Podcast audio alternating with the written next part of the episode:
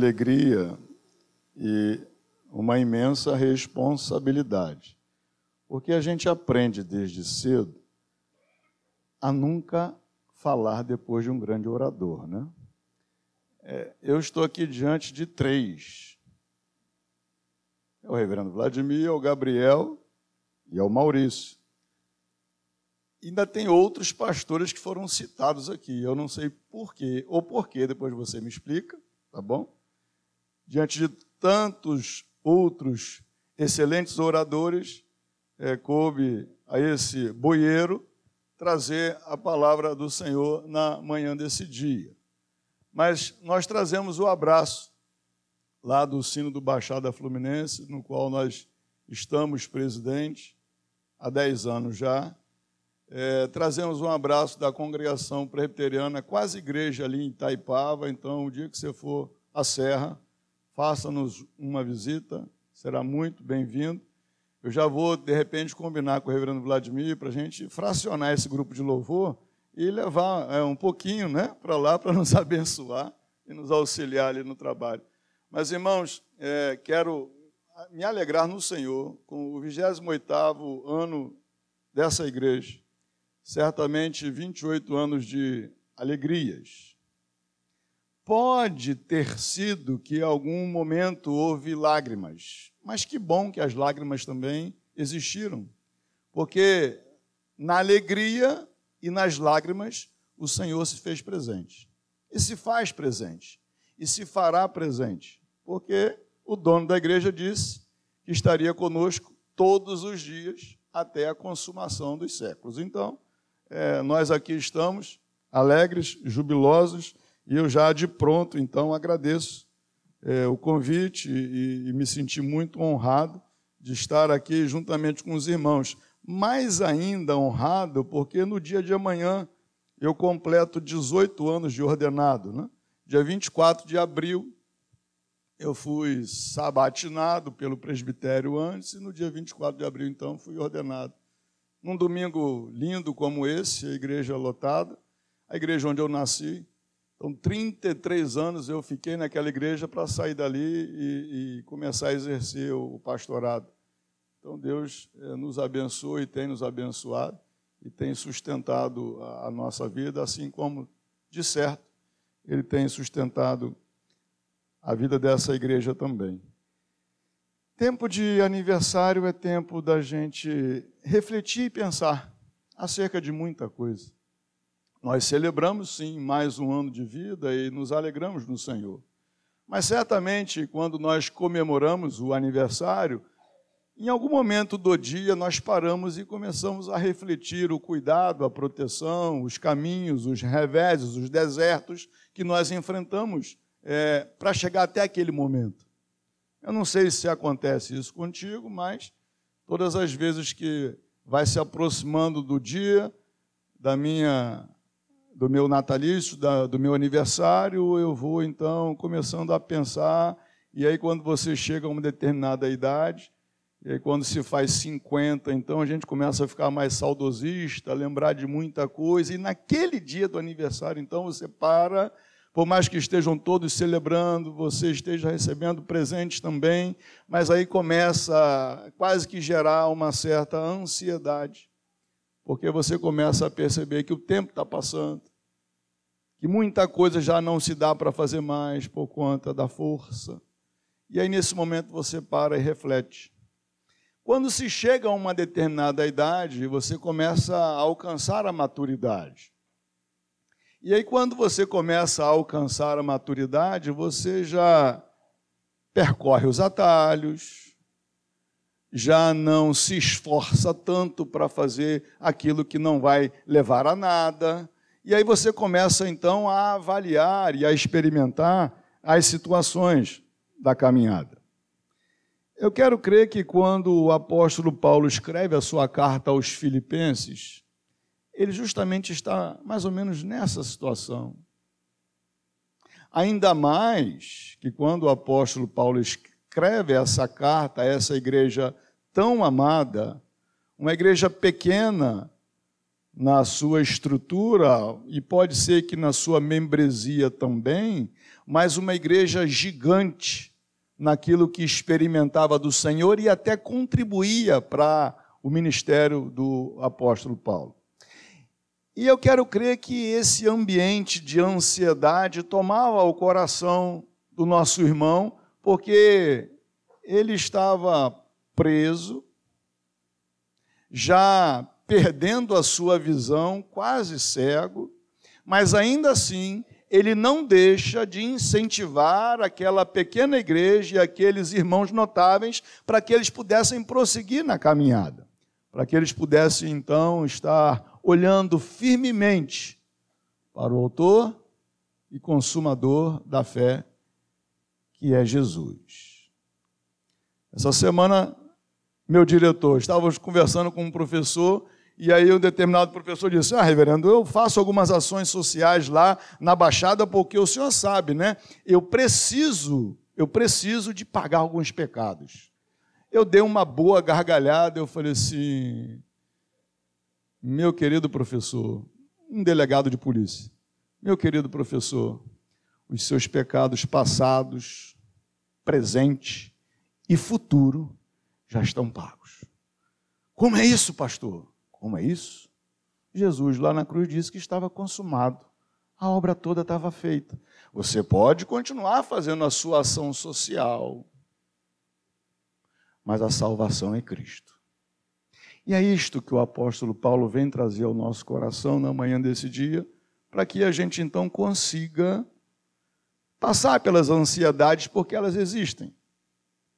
Não deixar que as ansiedades que muitas vezes nos assaltam tire a nossa paz, tire a nossa alegria e possa ser, de repente, um motivo pelo qual nós nos afastemos da comunhão, nos afastemos daquilo que verdadeiramente precisamos de fazer. Então, o apóstolo Paulo, a quem eu gosto muito de conversar com ele, chama a minha e a tua atenção, e eu convido você a abrir a palavra do Senhor, lá na carta que Paulo escreve aos Filipenses, capítulo 4, a partir do versículo 4, nós vamos ler todos juntos, os irmãos mesmos é, assentados como estão, estarão reverentemente lendo juntamente comigo a palavra do Senhor.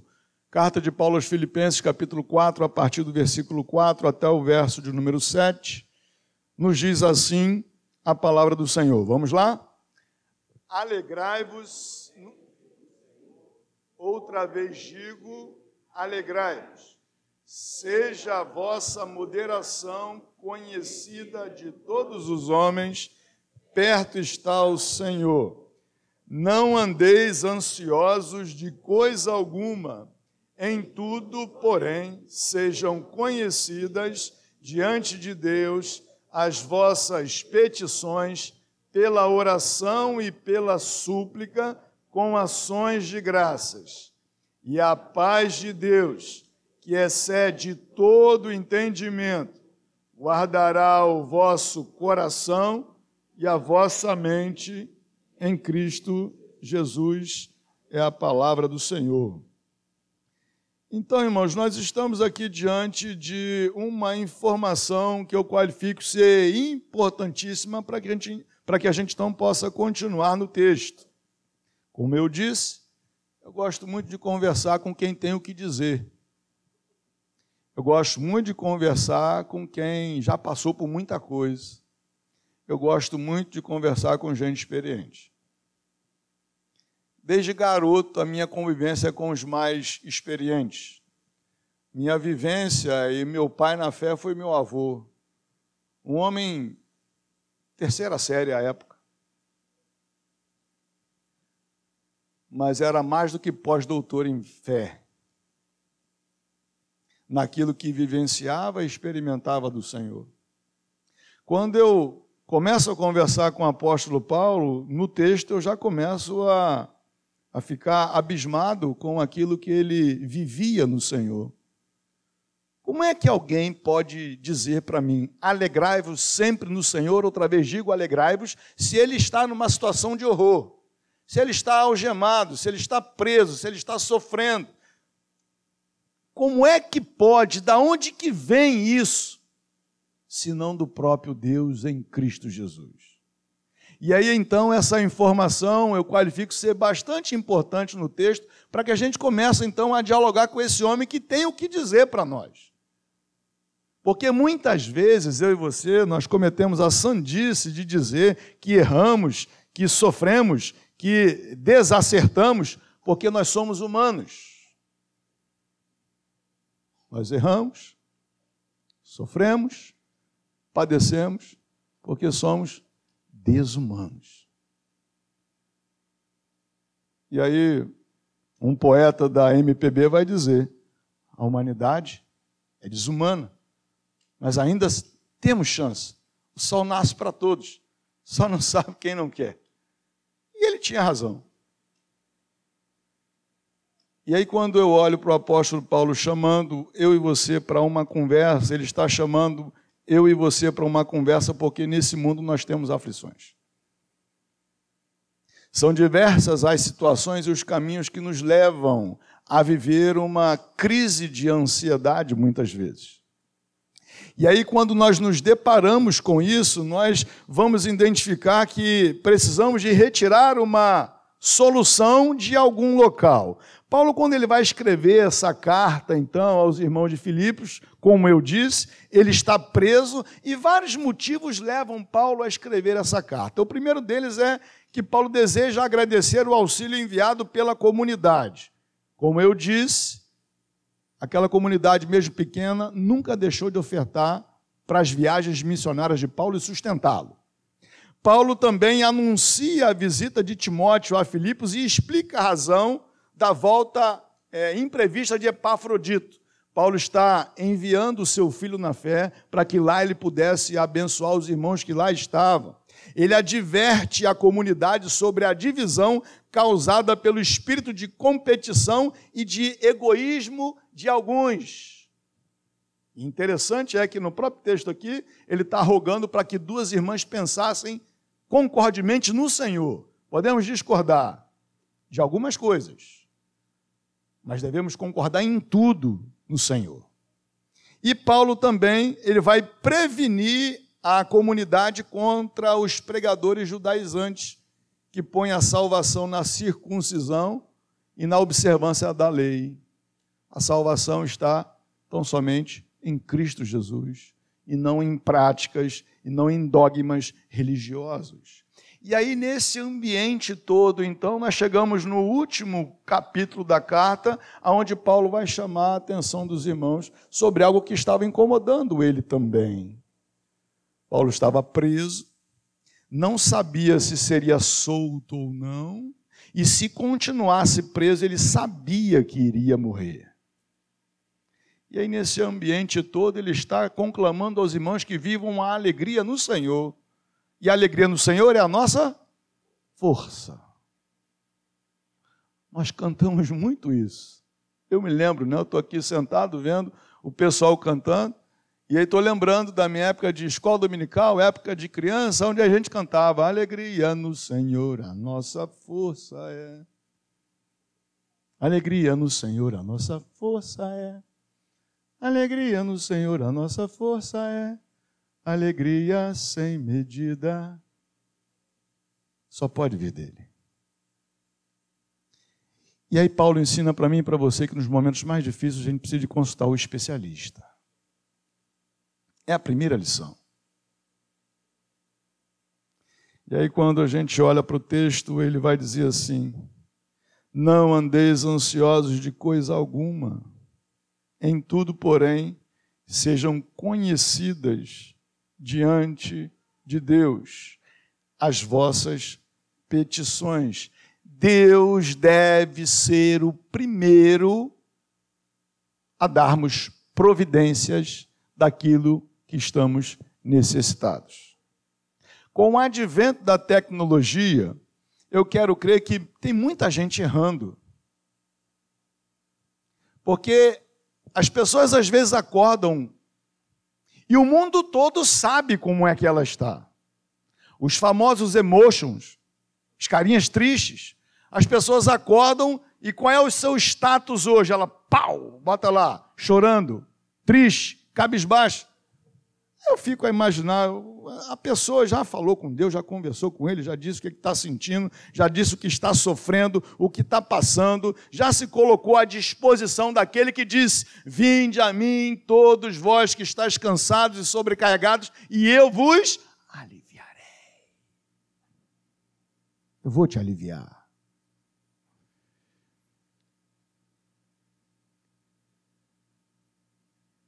Irmãos, esse homem ele não teve a oportunidade de caminhar com Jesus tete a tete. Mas ele teve a condição de caminhar com os olhos da fé em Jesus. E aí, caminhando dessa forma, eu quero crer que naquele momento de agonia que ele estava ali sofrendo, ele consultou o especialista para que então ele pudesse dizer para os seus irmãos: alegrai-vos sempre no Senhor. Outra vez digo: alegrai-vos. Se há alguém interessado na minha e na sua aflição, esse é Deus, ele é o especialista no tratamento e na cura da nossa ansiedade. Aquilo que te aperta, aquilo que te agonia, aquilo que te faz sofrer, pode ser que esteja ao seu alcance, que você consiga estender a sua mão e pegar. Mas a palavra do Senhor nos diz que nós podemos e devemos recorrer primeiro ao especialista. Porque pode ser que eu consiga pegar e resolver, mas pode ser que eu consiga pegar e não resolver.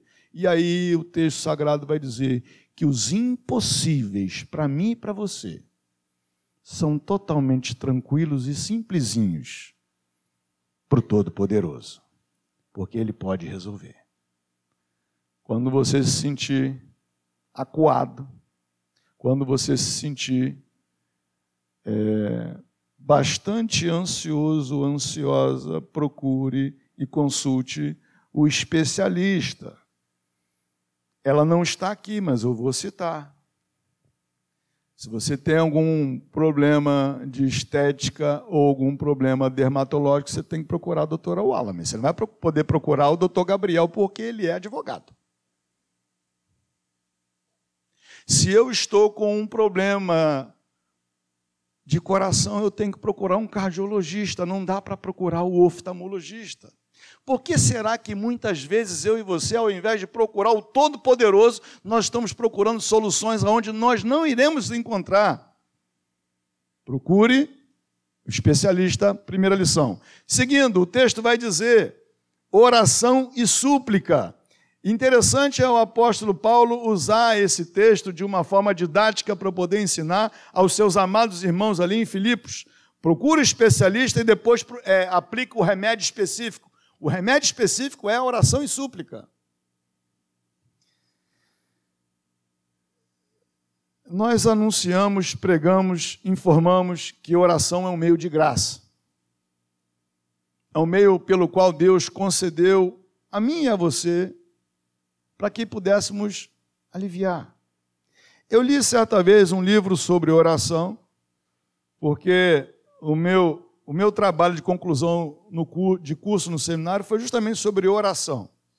Pouco se tinha falado sobre oração, é, e eu fiquei muito interessado sobre a oração ao Espírito Santo, mas, opa, peraí, pastor, nós somos presbiterianos, como é que é isso? Não importa. Eu tenho que orar ao Espírito Santo também. Se é o Espírito Santo que intercede por mim e por você com gemidos inexprimíveis, se é Ele que conserta a minha e a tua oração para que a oração chegue ao Senhor, como não orar ao Espírito Santo? E aí então é, eu comecei a, a, mergulhar na, na oração e a perceber que nesse momento então a oração mais profunda, e eu li isso nesse livrozinho, a oração mais profunda que alguém pode fazer no momento mais difícil de sua vida é: Deus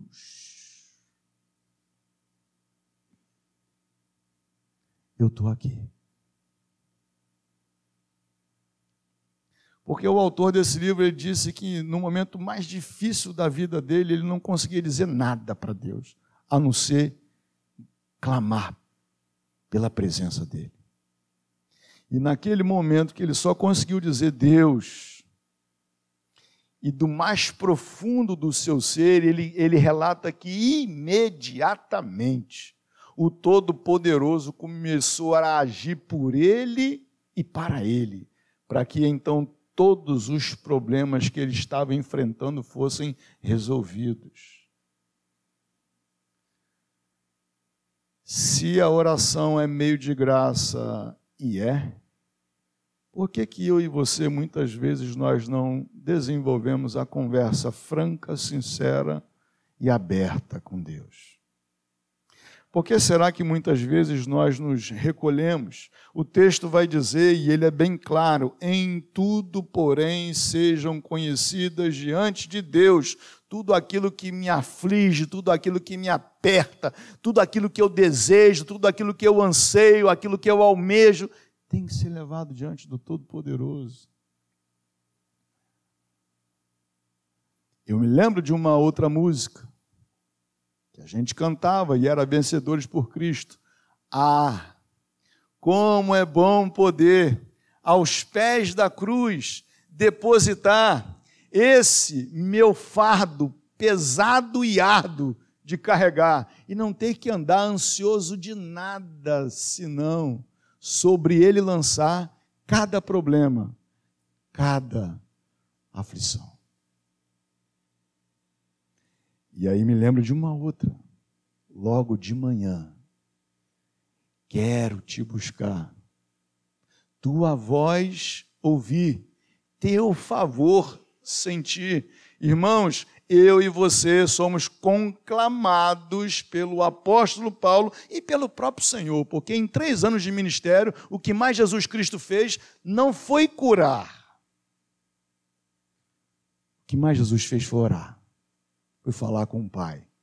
Foi buscar a direção dele para tudo aquilo que ele deveria fazer. Então, tudo aquilo que me aflige e te aflige também, deve ser levado a Deus em oração. Oração e súplica são remédios de uso contínuo, sem contraindicação. Usa e abusa, sem medo de errar. E para finalizar, buscamos o especialista nós aplicamos o remédio específico, e aí, irmãos, eu fico aqui, é, mais uma vez, dialogando com o apóstolo Paulo e fechando os meus olhos e tentando chegar até onde ele estava naquele momento. Paulo não estava numa pousada, Paulo não estava no spa, ele não estava dentro de uma banheira de hidromassagem bem gostosa, não estava mas ele vai dizer que o repouso absoluto eu e você temos que desenvolver. Porque não vai muitas vezes adiantar cantar, levantar as mãos para o céu e dizer: Seguro estou em ti, tu és o Deus de amor, não temerei mal, tu és o grande eu acabo de cantar e volto terremoto, para o tsunami da minha vida e começo então a atuar nele. Ou então eu começo a murmurar, e a falar, e a falar, e a falar, e a falar, e a falar, e desando a falar, e vou falando mais. Quando nós tomamos as providências recomendadas pelo apóstolo Paulo, o resultado é a paz indescritível a despeito de tudo e de todos. É aquela paz que excede todo entendimento. É aquela paz que a ciência não consegue colocar na bancada e estudar. É aquela paz que você olha para aquela pessoa que não tem nada mas ela tem tudo porque tem o Senhor. É aquela paz que faz a gente agradecer antecipadamente por aquilo que ainda não chegou. Porque é isso que o apóstolo Paulo vai ensinar também. Oração e súplica com ações de graça. Ainda não veio, mas eu já agradeço. O Salmo 46, o verso 10, fala muito sobre é, esse repouso. O salmista vai dizer assim, no meio de uma crise tremenda que ele pinta no Salmo 46, no verso 10 ele vai dizer assim: Aquietai-vos e sabei que eu sou Deus, sou exaltado entre as nações, sou exaltado na terra. Quando nós vivemos essa paz, irmãos, que excede todo entendimento, nós estaremos professando que Deus está no comando de tudo. Por isso ficaremos tranquilos, quietos, calmos, serenos, porque o Todo-Poderoso, somente Ele em Cristo pode encher o nosso coração de paz. Igreja Presbiteriana do Jardim Guanabara nos seus 28 anos. Você, igreja, porque a igreja é você. Quando você se sentir apertado, ansioso, converse logo com Deus. Procure o especialista. Quando você entrou, adentrou a casa do Senhor e a palavra estiver sendo pregada, faça o exercício de não querer saber quem é o pregador, mas sim aquilo que está sendo pregado. Porque aí você estará conversando com Deus e Deus conversando com você. Conversa logo. Você converse objetivamente, não faça rodeios, seja honesto com Deus. Senhor, está aqui minha, o meu coração, está aqui a minha vida. O Senhor sabe do que eu necessito e preciso, e eu quero que o Senhor esteja agindo com poder na minha história. Agradeça a Deus antecipadamente. Eu já queria que os irmãos tivessem, eu fui muito bem recepcionado, tá, meu diretor? Meu reverendo, meu pastor. Pelo presbítero. O presbítero me, me deu o café, me deu o biscoitinho e me apresentou um pouco da igreja. E me, e me falou dos desafios que os irmãos terão daqui a pouco.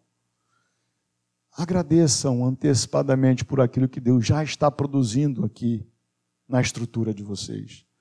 Mas agradeça antecipadamente por aquele filho que não está aqui, que certamente virá. Agradeça antecipadamente por aquele problema que você está enfrentando no seu trabalho, que você não vê solução. Agradeça porque a solução já veio. Agradeça se você está enfermo e você tem clamado ao Senhor. Senhor, eu agradeço porque a cura já veio do Senhor. E descansa e espera no Senhor finalizo com uma poesia que eu gosto muito, do pastor Paulo César, do Grupo Logos. Descansa no Senhor. Espera nele, pois ele é a tua salvação. Ele é o teu castelo. Castelo forte é o nosso Deus. Teu refúgio na tribulação confia no Senhor e Ele agirá. Deus nos abençoe. Vamos orar? Senhor, nós queremos te agradecer. Porque sempre a tua, a tua palavra nos encontra. E é ela que chama a nossa atenção para o teu cuidado, para o teu agir, para as bênçãos do Senhor. O Senhor conhece cada um que subiu à tua casa na manhã desse dia. E que tão somente, Senhor, a tua palavra esteja reanimando, reavivando a esperança no Senhor. E que a paz que excede todo entendimento dada por Cristo Jesus, possa amparar, clarear, iluminar as mentes e os corações. Abençoa, Senhor, poderosamente essa igreja, na condução do presidente do conselho, o reverendo Vladimir, nosso pastor. Esteja abençoando, Senhor, reverendo Gabriel, reverendo Maurício, que tem auxiliado o pastorado dessa igreja. Esteja abençoando, Senhor, os presbíteros que compõem o conselho dessa igreja, a junta diaconal, as sociedades internas constituídas, Senhor. Abençoa para que essa comunidade possa abençoar aqueles que lá fora estão. Procurando a cura, procurando a solução, e que eles, amparados pelo Senhor, fortalecidos pela tua palavra, possam anunciar que a solução está em Jesus Cristo, o Senhor e Salvador da igreja, a esperança da glória. E no nome dele nós oramos a ti agradecidos. Amém.